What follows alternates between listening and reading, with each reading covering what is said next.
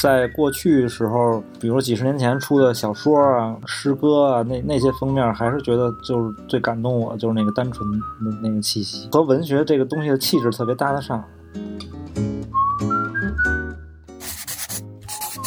每个会读小说的人，他必然脑袋里有这样一个从文本转化成意象的一个系统。阅读其实是一个文本和读者互动、一起创作的一个过程。可能这个设计师有一个专业的地方，就是能把自己想象到的那些意象，然后用一个比较特别的方式在视觉上把它表现出来。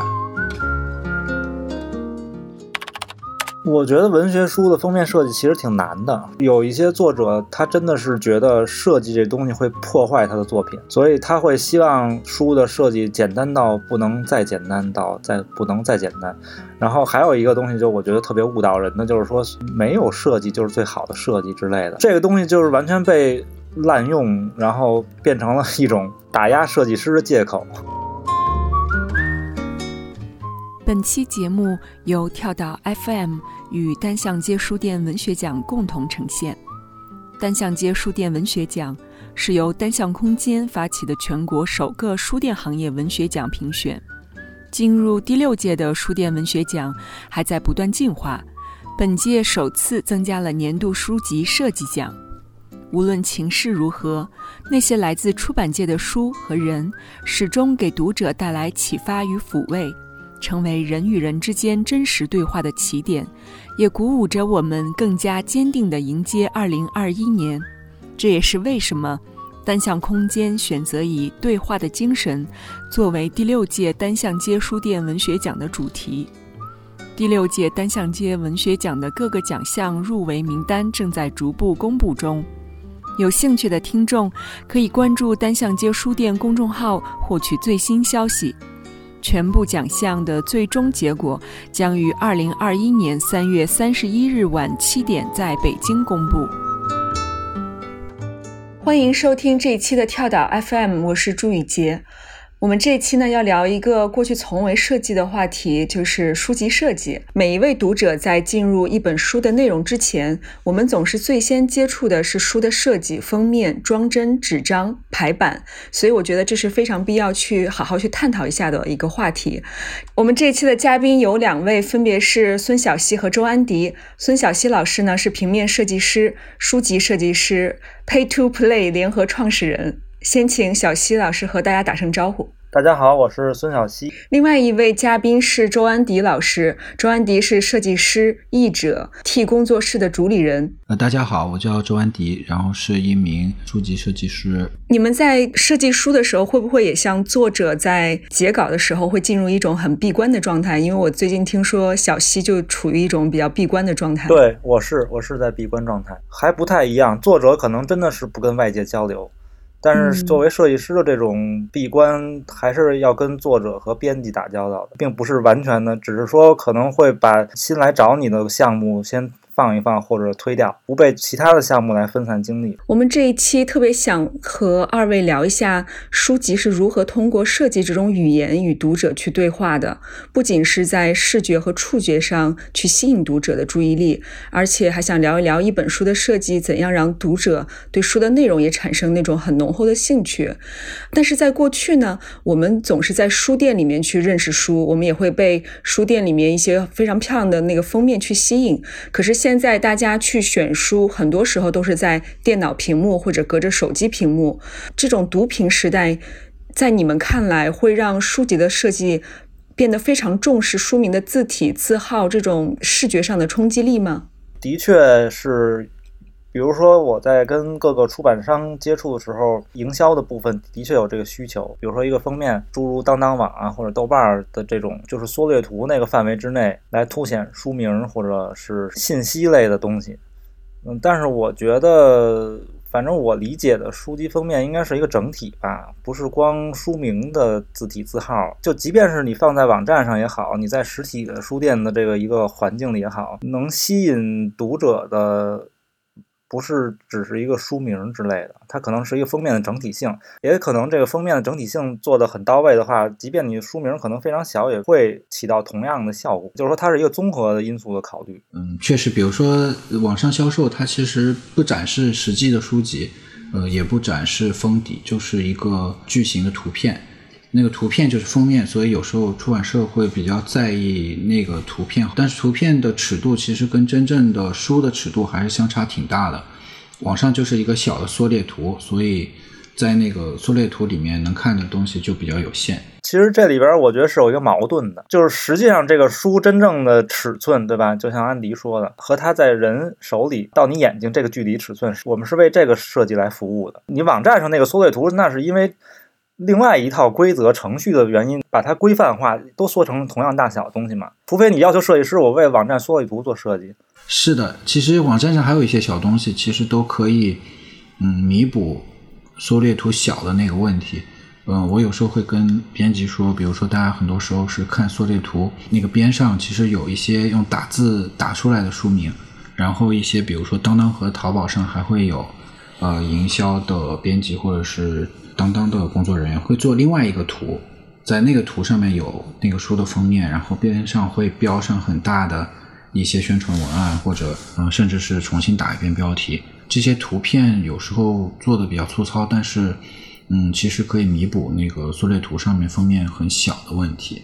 呃，但总的来说，我觉得大家还是设计的时候还是应该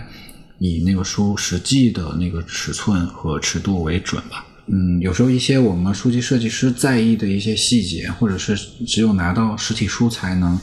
感受到的一些类似质感、材料这些，它在缩略图上面都没法表现出来。但是恰恰有这些在电子的屏幕上没有办法 get 到的这些点，才是一个嗯书籍它作为实体真正让人惊喜和有意义的地方吧。嗯，或者说那个你看到小图，然后。它没有办法表现出来那些东西，是大家拿到书以后，嗯，所能得到的惊喜，或者愿意给这个书很高的评价。就不止于此。感觉如果那个图片做的非常吸引人，但是拿回去以后，他没有超越他原来的那个期待，可能反而会觉得，嗯，这个书很普通。感觉还是希望后面是惊喜，而不是一种上当的感觉吧。小溪提到了书是一个翻阅的过程，刚好也是我想要去探讨的。很多人眼里，书籍的设计就是被理解成一种封面设计，但其实书籍的设计包含了很多的内容。那么，想让你们介绍一下，大概到底什么是真正的书籍设计？封面这个东西吧，就是它是书的一个组成部分之一，大家容易盯在一个封面上。比如我们做书籍设计的时候，肯定不可能只考虑一个封面，对吧？除非说你的委托只是一个封面设计。那么如果是一个整体的设计来说，有时候甚至说这个封面可能是最后才能推导出来的，就它不是一开始就能定下来这个封面是什么样。所以很多客户经常会项目开始没多长时间就先问我，哎，封面是什么样？先看封面。那时候我就会跟他解释，就是说为什么不能先出封面，因为它牵扯到你整个书。内部的构造啊，内部的版式，这个视觉逻辑，它是不是能推导出一个什么样的封面？那个最后再定。你说书籍设计包含哪些部分？就我觉得最重要一点就是阅读逻辑吧。美观这件事情都不是排在首要的，首要的是你可能先需要把这个全书的阅读逻辑，然后它的节奏控制这些东西先构思出来、构建出来。然后才是美学层面的东西，最后才是整个的封面或者说你装帧上的一些东西。我觉得现在其实比较专业的书籍设计师，呃，就不只是设计封面，而是呃书籍整体设计，甚至是介入到了编辑当中去。我觉得很多人嗯的刻板印象当中，还是觉得设计或者说书籍设计本身只是一个一个视觉或者装饰的工作。呃，但我觉得这个看法也。在改观吧，但当然不能说他的需求就，嗯，就只是这个视觉的层面。呃，很多设计师其实是想要多参与到一些这个内容的创作当中的。但对于出版社来说，现在可能多数情况下还是，嗯，我们的服务可能还是一个视觉的这种美化的工作可能会多一些吧。或者说，有时候可能出版社在联系设计师的时候已经把。呃，内文也就是说已经把文字工作已经基本做好了，然后给到设计师的需求其实就是嗯，通过装帧单来做一个封面或者是做一个版式，那设计师就比较难参与到呃真正的编辑设计当中。对内容的一个重构的编辑，其实真正能够有这样的编辑设计能力的设计师，其实应该也不太多。但是我相信会有越来越多的设计师会这样深度参与项目。其实你们可以分享一下自己有没有深度参与到一个书籍里面，比如说小溪你在做陈传兴老师的这个书，算不算深度翻译呢？我觉得陈老师这个书只能说是参与了一部分吧。像那个红霞那本书是比较参与的比较多了，因为那本书拿到所有素材的时候是处于一个零编辑状态的，做了一年多的时间，其实这里边至少有一半以上的时间是在从设计师的角度来不停的梳理这个书的结构啊、内容的划分啊，什么是这个工作。就很多很多图片和文章，其实对于书籍设计来说，你可能任何一点内容的改动，哪怕多一张图片，那你多这张图片的理由是什么？它它是不是要在这个位置？它是不是要跟其他的地方产生一个什么关系？那可能牵扯到的问题非常多。所以红霞那本书基本上算是参与很深度的参与了。那陈老师这本《暗影》这本书呢，基本上我没有太去动它原本内容构架。因为他就很清楚，他就是八篇文章加上八篇文章的配图。其实这个书的内容就是这样，所以我在这里边主要工作就是说，怎么能让它的图文关系更有趣一些。安迪呢？我想那个种解压球是你自己特意为书配的吗？嗯，对，那本是吉格加宣言。其实，比如说小吉刚才也提到了一个问题，就是设计师角色的问题。这个问题其实是困扰就是设计行业很久的。一个问题，除了设计之外，设计师他的这个工作范围到底是什么？这个其实挺难的。然后让大家接受，就是设计师除了嗯视觉设计以外，还有别的职责，这件事让大家接受，应该也还需要一个过程。呃，当然现在比较简单的方法就是不改变书籍设计师他本身作为书籍设计师的这个工作的范畴，而去。他再给赋予自己一个另外一个角色，就比如说，呃，你再去当译者，或者你再去当作者，这样的话就有一个机会能够更加完整的去把控，嗯，书籍最后的呈现的方式和结果吧。呃，但是要改变就是书籍设计师他本身这个角色所涵盖的内容，就是相对比较困难。比如说我们前面做的那个，嗯，杰克加宣言，就是我们自己去。呃，策划、引进，然后翻译、设计，嗯，然后出版，这样就是这个书是我大学时候读的一个书，就当时就觉得特别好，特别有意思，然后就一直努力想要把它引进过来，然后后来就和呃工作室的小伙伴一起就把这个书做了，然后也给这个书做了一些周边产品，就是让它好玩一些。嗯，因为我觉得就读书不是现在的一个真正的。刚需，然后它，嗯，其实现在，嗯，它娱乐的属性比比功利的属性可能要高一些，尤其是纸质书，单纯作为信息的载体的话，其实，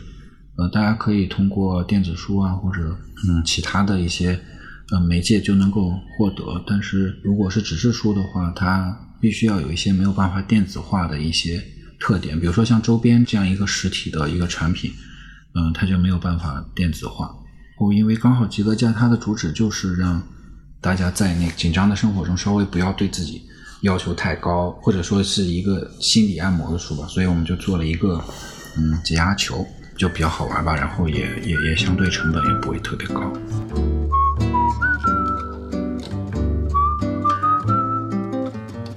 我们最近读了一本书，叫做《当我们阅读时，我们看到了什么》，作者是彼得·门德尔桑德。他自己本身就是一个非常出彩的一个书籍设计师，然后同时自己呢又是一个经典文学作品的爱好者，让我们一下子发现了，成为一个好的设计师，首先得是一个好的读者，就是大量的阅读，其实也会塑造设计师对文本的这样一个敏感度和阐释力。所以很想和你们两个探讨一下，你们平时都会读哪些文学书？读这些书籍会不会又重新作用到你们对书籍设计的理解上？其实我觉得我读的那个文学书还就特别不够，尤其是我觉得小时候读的文学书就太少了，因为那个时候总的来说觉得文学书都是课外书嘛，然后那个小时候上学的那个氛围也比较相关，就总觉得需要读一点儿，就是好像是有用的书，然后当时会觉得，哎，就是增长自己知识啊，这样就喜欢读。小时候什么《十万个为什么》这种类型的，就或者是要读哲学或者社会科学的书，就相对文学书会的相对比较少。然后现在读文学书的机会，其实多数都是呃接了一个记文学书的这个项目，然后会比如说最近读了赵松老师的书，也是因为给他做封面，然后包括朱西宁的。书都是借着工作机会读的。就 Peter Mandelson 特别厉害的地方，就是他，比如书法里面有字外功，就是说你要练写字，但是你的文学素养啊，包括你其他方面的这些，其实会体现在你的书法当中，而且甚至比比写字本身还要更重要。所以，就是我觉得 Peter 的这些修养是，呃，不是通过学习设计或者短时间能够弥补的，都是。嗯，可以说是一生的一个文化的积淀。所以你看他的设计，那种对对文学和叙事的那种敏感，或者从里面一些那种角度，会把就是我们其实很难想到的一些解读那个文本的他的一些独特的看法，其实全部都融入到他设计的封面里了。这些都不是光看装帧单就能够。得到的，我觉得 Peter 也是我就是可以说是最喜欢的那个书籍设计师之一吧。虽然他主要是做封面，然后嗯，也是因为这个，嗯，然后就挺巧的，刚好未读引进他的书嘛，啊，就是未读也非常喜欢 Peter Mandelson，然后他们引进了他的呃作品集叫 Cover，然后我也正在翻译这本书。我感觉小西好像做了更多的文学书，我觉得他应该比我读的文学书也要多很多。对我，我其实也是 基本上随着项目走的这样。但是 Peter，我觉得感兴趣的地方就是说，他对每个故事的这个理解的角度，这就像刚才安迪说的是，他肯定是已经非常吃透这个文本了，不是说有这个活来了，然后我看一遍简介能得出那样一个东西的。但是他难得的地方就是说，他角度又独特，他表现的又很准确，又很到位，而且表现的那个方式又不落俗套。就是我们平常跟很多编辑打交道，搞文字工作的编辑一般不太能明白什么叫视觉方式来输出观点，就是他们可能会更关注内容，就是内容和视觉之间的这个转化是很多人短时间内无法理解的。所谓关注内容，就是说我可能会，比如说我在封面上，我会非常关注一张图片，然后呢会拼命去想这张图片代表了怎样的含义。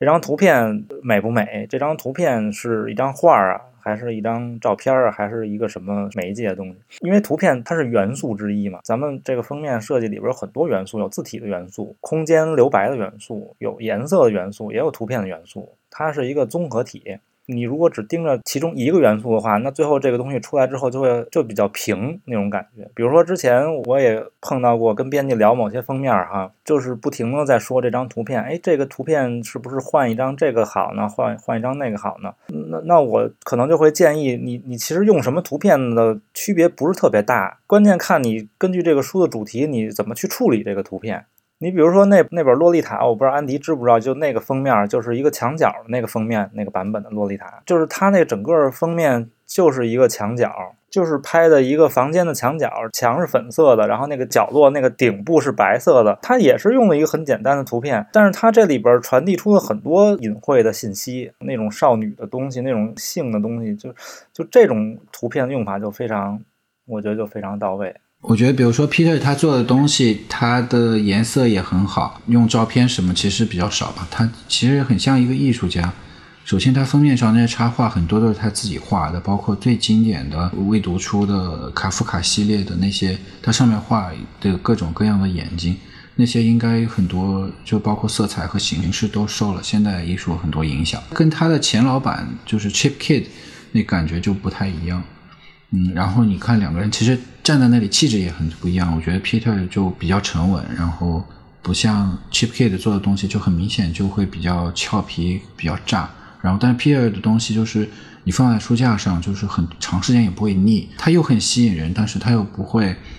呃让人觉得和周围东西很不和谐或者这样。总的来说，他的作品就很棒。不只是 Peter，我觉得每个人每个会读小说的人，他必然脑袋里都。有这样一个从文本转化成意象的一个系统，不然其实大家没有办法真的阅读。阅读其实是一个文本和读者互动、一起创作的一个过程。一个读者就像一个导演一样，就是每个人读到这个文本以后，想象的东西都不一样嘛。可能这个设计师有一个专业的地方，就是能把自己想象到的那些意象，然后用一个比较特别的方式在视觉上把它表现出来。Peter 的书它是有有些他自己的非常巧妙的地方，你要读完那个书，你才知道它封面的有一些为什么是这样做的，而不是说一看到封面你就知道，就是哎为什么这个东这里有一个苹果或者怎么样。当然也说明他工作的。出版社或者他的上司很好吧，愿意给他这个空间去创作，然后也有耐心去，呃，让读者去慢慢去理解这个封面。嗯，可能是因为现在图书市场在一个还不算特别成熟的一个市场的体制内，所以包括出版公司和出版社有时候都比较着急，然后。想要很快获得结果吧，就是希望你做了一个东西，就是读者一看就明白，然后就马上就很想买，或者就是很需要立即就需要结果吧。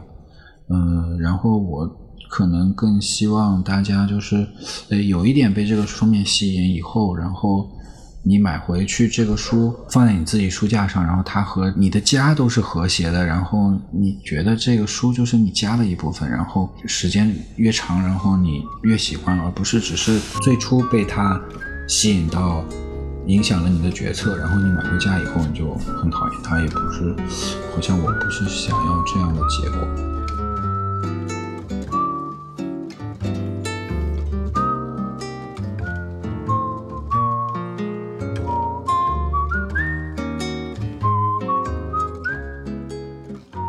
Peter Manderson 他在书里面还描述过自己打开一本书时，文字会带来一些心理的图像。比如说狄更森的《荒凉山庄》里，他就是说故事是开始于茫茫大雾，在他看来，雾既是指伦敦的真实的雾，也隐喻了英国的司法系统。当然，他也在这种开篇的章节中看到了雾的视觉效果。我觉得这个好像是跟一般的读者可能会有一点点不一样，就是你们在阅读文本。的的时候，会不会也在文字中读到了一些什么画面，或者是你会觉得文字和图形有怎样的一种关系？会有，就是还是我刚才说的那个，即便会读到一些画面，它并不是会以一个具象的画面呈现出来。你传递给读者这东西，它是一个意向性的东西，并不是一具体的。一定要让他这么理解的一个东西，包括图形也是，图形其实就是符号，内容是不是可以让我提炼出一些符号？那这些符号本身它的含义又不是说一定要具体指代某一个什么东西。对，我觉得国外很多的书，其实尤其是比如说像小西和我这样就是书籍设计师的话，经常会关注一些比较小的工作室，他们的。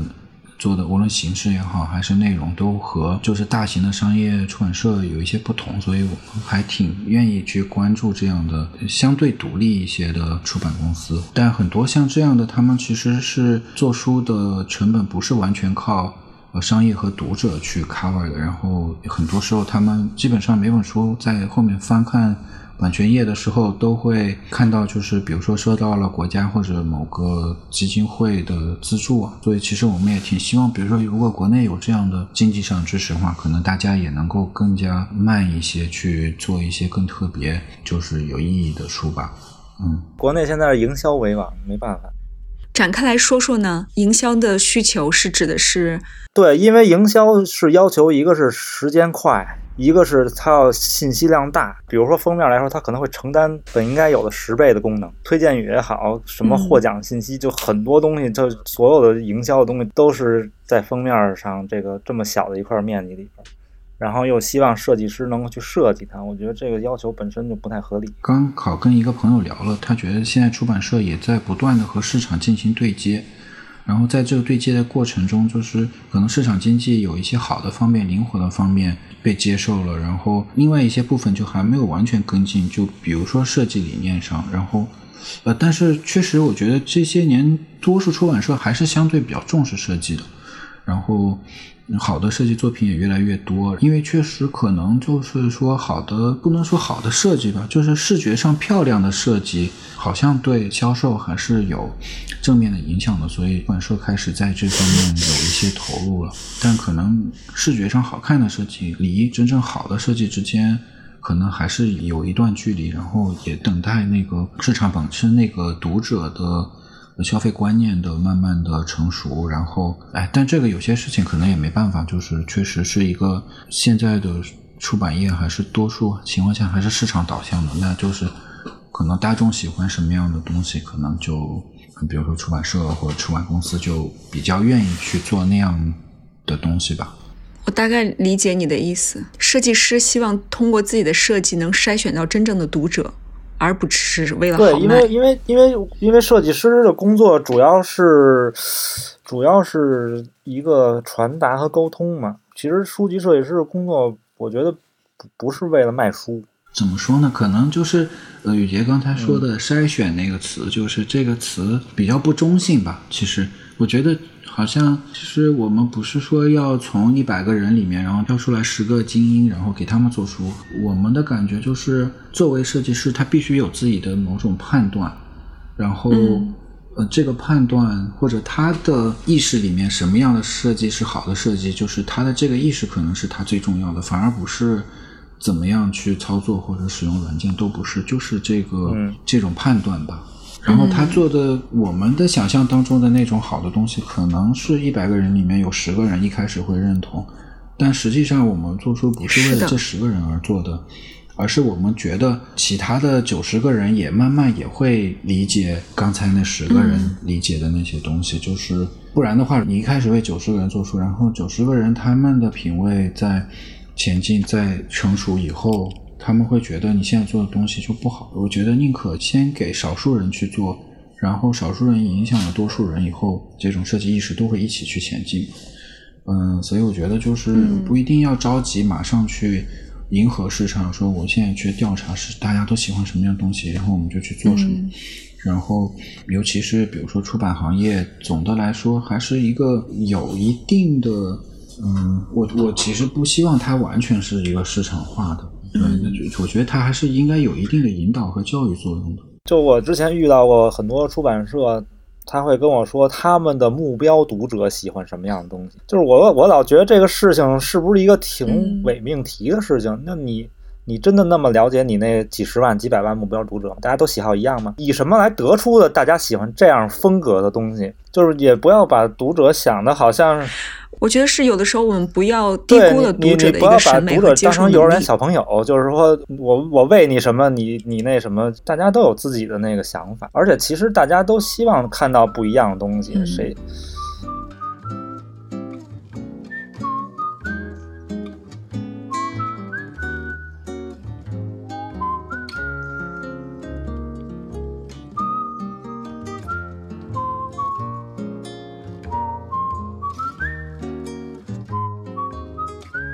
接下来要和两位想要聚焦聊一下文学书的设计。设计师要通过自己的这种视觉语言，比如说颜色、图形，刚才小溪说的符号、图片、字体、版式来进行叙事。就是你们的叙事方式肯定跟作者很不一样。那你们觉得在做文学书这个设计上面有什么独特之处？文学的封面如何去叙事？也可以举例分享一些你们自己喜欢的这种封面叙事。我觉得文学书的封面设计其实挺难的，说实话，因为我平常的工作专门为文学书做封面也不是很多。一个是可能跟文学相关的从业者对于视觉或者设计这件事情理解可能差异非常大。比如说，有很多作者，你写文字，然后你知道可能是一种探索或者创新，但是一到视觉的东西的话，反而会变得极为保守。我遇到过这种情况。有一些作者，他真的是觉得设计这东西会破坏他的作品，所以他会希望他的书的设计简单到不能再简单到再不能再简单。然后还有一个东西，就我觉得特别误导人的，就是说没有设计就是最好的设计之类的。这个东西就是完全被滥用，然后变成了一种，我觉得是变成一种。打压设计师的借口，就是文学书封面难就难在，就像 Peter 他们这种，难就难在你设计师需要通过另外一个角度去解读你的文学作品，然后这另外一个角度又会再一次被转化成视觉的东西。作为作者本人，他是不能接受这个不一定的，他可能不能接受，或者他可能认为我这故事这么写的，你那个角度不对。他可能会这么理解。我有时候觉得，就非设计师在，呃，都不一定是非设计师吧，就是非专业人士在去理解一个他不太了解的行业的时候，然后他又有一点知道的时候，就往往最初记住的就是一些口号嘛。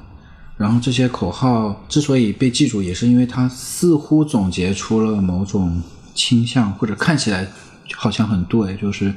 容易把一些本来应该相对深刻和复杂的设计哲学，就是很庸俗化的去理解。就比如说像刚才小七提到的，但是客户又会提出来说：“哎，你这个你好像是怎么没有怎么做设计嘛？你能不能再多一点设计感？”这样，所以你想让客户描述一下什么是设计感，可能也很难。其实相对来说，做设计是比较克制的。我比较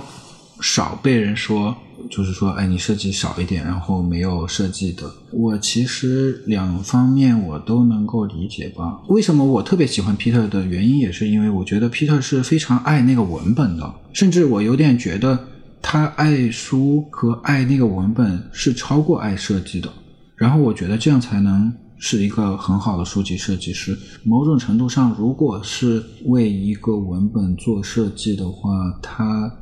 好像确实是应该像一个非常和谐的舞伴，但是又不是应该特别去强烈的要表现自己这样。但是有一些书，我觉得是有必要的，就是它本身的这个设计的形式就是内容的部分，那就让大家完全去注意到那个形式，一点问题都没有，而且完全是加分的。我最近还看了一本书《齐普基德的设计世界》，就它里面有特别多好看的封面，但是呢，他在书的最后也展示了好多他自己设计了不被采用的封面，然后不被采用的理由是各式各样的。你们在设计这些文学书的封面的时候，有没有很多废稿？你们有没有在这个整个过程里面不断的去推翻自己的设计方案，然后最后才能给出终稿的一些经历？其实每本书都会有所谓废稿，只是我的工作习惯就是说，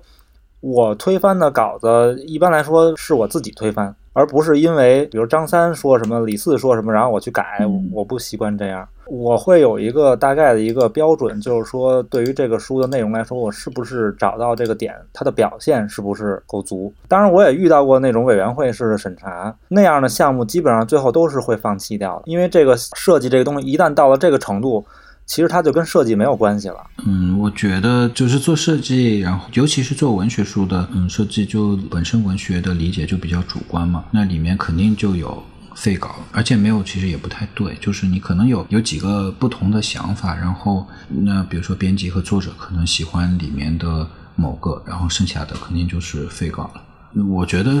封面或者书籍设计本身也没有，就是说。一个唯一的正确答案嘛，产生废稿也比较正常吧。然后 Peter Mendelson 也有很多废稿。然后有一次看到一个就是介绍他设计的这个视频，然后他实际上每做一个书都要再做几十个备选，然后最后只选一个吧。然后他实际上每个备选都还挺不一样的，基本上是一个不同的创意。呃，我觉得设计师自己能推翻自己是一个成熟设计师的标志吧。就说明他有一个自己的衡量标准，而不只是为你过稿而做的。包括我有时候也会，比如说我预先知道，就是我合作的那个编辑，就平时合作比较多，然后也比较信任我的话，我反而会比较谨慎。即使他有一点不喜欢，他可能也觉得我觉得好，是不是就可以这样？尤其是跟这样信任我的编辑去合作的时候，我会尤其就谨慎吧。这事情我我记得可能是好像是 Michael Beirut 就他是五角公司的一个合伙人，他说，如果你有两个方案，就是 A 和 B，然后你有一个更喜欢的，然后你如果两个都把它给客户看的话，客户肯定会选那个就是你不喜欢的那个。然后，我觉得这个有一点墨菲定律的感觉，但是我觉得要教就是教你喜欢的那个。就是你一旦变成个人喜好和审美层单纯审美层面的大家讨论，那那这个东西是永远不可能符合所有人的胃口。我想分享一个特别极端的例子，就是齐普基德，他曾经为大卫·塞德里斯《所有你需要的美》这本书设计封面。当时呢，他就提出了一个非常棒的创意吧，一缕青烟。这个作者听到了这个创意之后，直接把自己的书名都改了，就改成了《烟迷住你的眼》。你们自己在做设计的这些过程中，有没有？自己有没有这样的一些案例，就是因为你们的一个创意引发了作者想要更改书名，或者是去增改自己文本素材这样的一些情况？就是这个情况，我觉得可能当时做那个薄薄的故乡算是，也确实是因为它包容性吧，因为它本身这个也是一个艺术家嘛。这就是刚才我们其实说过这个问题，就是说你是不是一个创作者，可以把这个东西当成和另外一个创作者一个对话之类的，或者是一种合作，而不是说我我想这个你帮我做出来这么简单的。所以这个就证明了这样的，只要你们能够是一个对话、一个合作的方式，就可能这个书出来的东西就会会更好一些，会更不一样一些。能具体说说小溪，你当时用了怎样一个创意去影响到了作者的改变吗？我觉得那个不能叫创意，我觉得现在“创意”这个词是需要比较警惕的。很多情况来说，创意并不等于设计，因为营销和广告这个领域更讲所谓创意。创意它需要是可能用最快的时间吸引眼球啊，或者那些。那那你说脑白金那广告，我我觉得也叫创意，它也可以叫创意。但是设计这东西还不太一样，所以说。当时那个《薄薄故乡》这个，就是首先我为什么是这样一个想法，就是希望这个书本身它有这个个人痕迹，把它转化成视觉化，就是说普通老百姓谁都能明白的这件事情。那这个涂改和修改啊、删改这个东西不就很直接嘛？它就是一个人痕迹的一个视觉的一个表现嘛。只是在这个过程中提出这个想法之后，那作者是他很快就。理解了这件事情，他也愿意去做这个尝试，因为包括出版社有是是有一定顾虑的。我光这么说，大家没法想象，想象不出来会是什么样。但是你真的把这东西尝试出来，做出了一部分之后，就像安迪说的是，这个东西它已经变成一体的东西了，你就不会觉得手写东西在干扰你什么什么，因为他们在说的是同一个事情。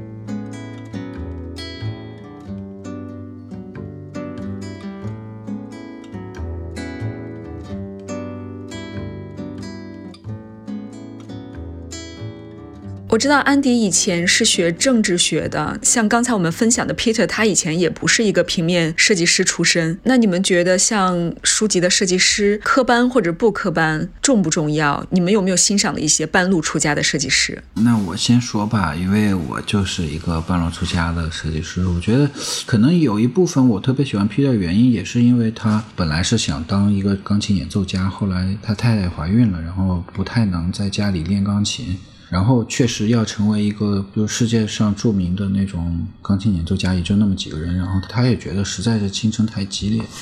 然后好像是他妈妈跟人打牌，然后那个人刚好认识 Chip Kid，就他妈妈帮他这个牵线去见了 Chip Kid，。然后后来他就进入了这个是就是书籍设计的行业。然后我原来确实是学政治学的。但一直从小都喜欢画画，然后喜欢做设计，然后在读书的时候，虽然专业是政治学，也一直就是不务正业，就给学校各种活动做海报。反而因为我不是科班出身，所以我有一种好像是想要更专业的这种有一种这种焦虑吧。所以尤其是在学习。数据设计的初期就开始花很多时间，就很想把每件事情都工艺啊，然后印刷的技术啊，包括甚至造纸的一些技术，都当时就开始去读啊，读书啊，找找资料去看。呃，但我跟很多数据设计师的朋友去聊，我感觉好像实际上很多东西，大家关于数据设计的专业知识也是在实习和工作当中学到的。我觉得。科班出身的那对于造型啊这种，包括对颜色啊等等这些的训练是很重要的。但是就是在平面设计之外，关于就数据设计的一些，实际上很多东西可能真的是要在工作当中一点一点，包括去印厂钉印啊，都是一点一点积累起来的吧。就是作为一个不是。嗯，科班出身的是数据设计师的好处就是有一些编辑会觉得，因为我是学习社社科的嘛，所以可能哎觉得我是不是其实也也会可以承担一些文字工作，所以就会有时候一些社科的书就会嗯来找我，就觉得哎是不是这个主题可能我我我会比较容易去理解，或者我以前是不是就读过这个书。小西是专业学设计出身的，那你认为就是对于书籍设计来说，这样的一个科班学习重要吗？我的看法是挺重要的，就是对于书籍设计来说，当然也确实是很多相关的知识并不是在学校里获得的。国内的教育就是，尤其是设计教育，不是。不是很早起步的，因为早期它叫什么实用美术，就是那时候不是一个真正的设计。嗯，但是我觉得，比如说你做海报设计，或者说是相对来说啊，我只是说相对来说啊，可能会稍微容易一些。比如在艺术界的话，有很多人其实他那是很多的，就是他并没有学过艺术专业，但他最后可以成为艺术大师。比如那个巴斯奎特这样的画家，对吧？就是他他没完全没受过绘画训练，那他最后。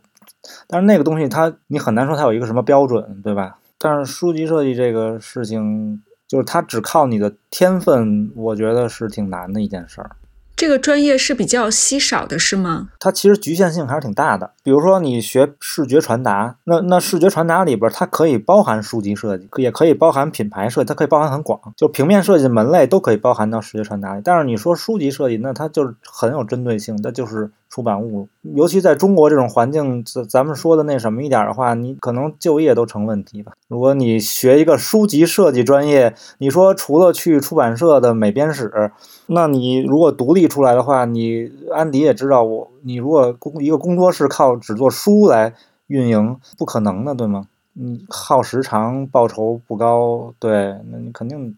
听上去完全是一个活多钱少的行业。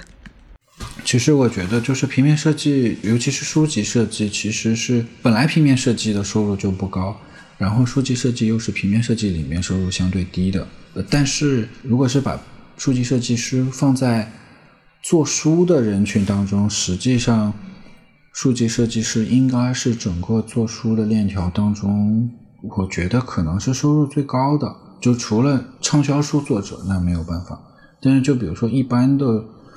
做普通的作者、普通的译者、普通的编辑，我觉得平好像平面设计师，其实书籍设计师相对来说是收入高的。很多设计师做书，其实他更多的是出于个人的爱好或者兴趣，并不是说一定要指他挣钱之类。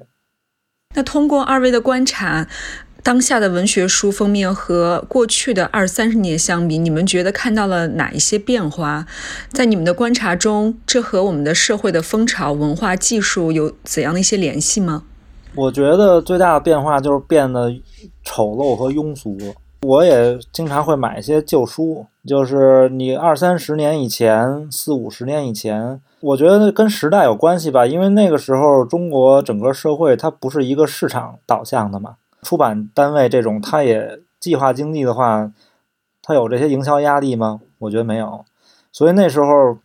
所谓的封面设计，当然不是说多好啊，但是它有一种特别单纯的东西在里边。你看过去的八十年代、七十年代的文学书封面，很多是那种画的插图，对吧？就那种手绘的插图什么的，那个东西你会看到，它可能在设计上不一定多棒或者多。怎么样？但是它有一种特别单纯的气息，就好像我特别想为这本书做好这个封面那种感觉，也没有牵扯到什么营销、广告语、推荐语，就很多这种商业东西完全都还没有的情况之下。你就会发现那个那种书那种封面，你会给你一种安全感，比较踏实的那种感觉。到九十年代以后的话，这个这个市场化越来越那什么的时候，尤其有了这个电脑软件之后，咱们都知道，就是九十年代那会儿那些书杂志封面不都是那种特效？它刚有电脑软件的时候，就各种特效拼贴，什么阴影，什么什么那种，就是那个时候开始，就是这个虚假的这个东西就开始占据了。大众视野了，我觉得。然后其实现在很多书籍设计师在做的事情，就是他其实是一回归，他也没有说往前走的多怎么样。比如陆志昌老师他做的那些书，为什么当时就是给人带来很大的震撼啊？就是他把书好像还原成书该有的样子那种，而大家反而觉得哎很踏实嘛，拿到这个。当然技术上肯定是没法比了，那时候印刷技技术什么现在都不能比。对我的感觉是，嗯，确实就是。九十年代以后，就是大家突然间有了电脑，然后参与到设计当工作当中，就你没有一个专业的训练，呃，没有很多的这个设计的知识，也能够用电脑就能做出一个东西来。虽然说那时候是实用美术，然后可能也还没有开始真正接受现代设计一些理念，但是从美术的角度来说，就是在比如说九十年代之前，其实就是封面或者书籍设计其实是专业的人士在做的，但是九十年代有了电脑以后，就有很多非专业的东西，然后。电脑又很容易做出某些效果，然后变得有比较比较丑吧。对，那个时候就是每编老师都要自己去画，包括所有的那些画稿都是手工的嘛，然后也要手工去分色，然后所以它是一个非常专业的活动。但九十年代呃以后，就是尤其是就是嗯，就是四色胶版印刷变得越来越普及，然后封面就好像是谁有电脑都可以做设计，然后就是只要用 Photoshop 就能做，所以就这时候就变得越来越乱吧，就专业性在降低。但是我觉得现在又有一些回归吧，比如说我经常去书店去看，也会发现，其实这些年这十年的。书籍设计有在平均水平是有在变好的，但一方面是确实是设计教育在改变，另外一方面，比如说这个中国最美的书的这个评奖啊，还有一些包括吕老师的培训班啊，有很多这样的机会让大家接触到或者认识到什么样的是好的设计。那有没有哪一本书是你们觉得设计的特别的棒？就是文学书，我还是觉得在过去时候，比如几十年前出的小说啊、诗歌啊，那那些封面还是觉得就是最感动我，就是那个单纯那那个气息和文学这个东西的气质特别搭得上。其实我可能除了 Peter 以外，我还比较关注的一个年轻设计师，他是马里兰艺术学院毕业的，他现在好像就是在跟 Peter Mendelson 的，就是在一个工作室里面做。然后他叫 Oliver Monday，然后也是一个表现力非常强的一个年轻人。然后我觉得他，嗯，他创作的插画也好，封面也好，都很有意思，然后很有幽默感。谢谢大家收听这一期的跳岛的节目，也非常感谢孙晓溪和钟安迪老师。谢谢谢谢谢谢，大家再见。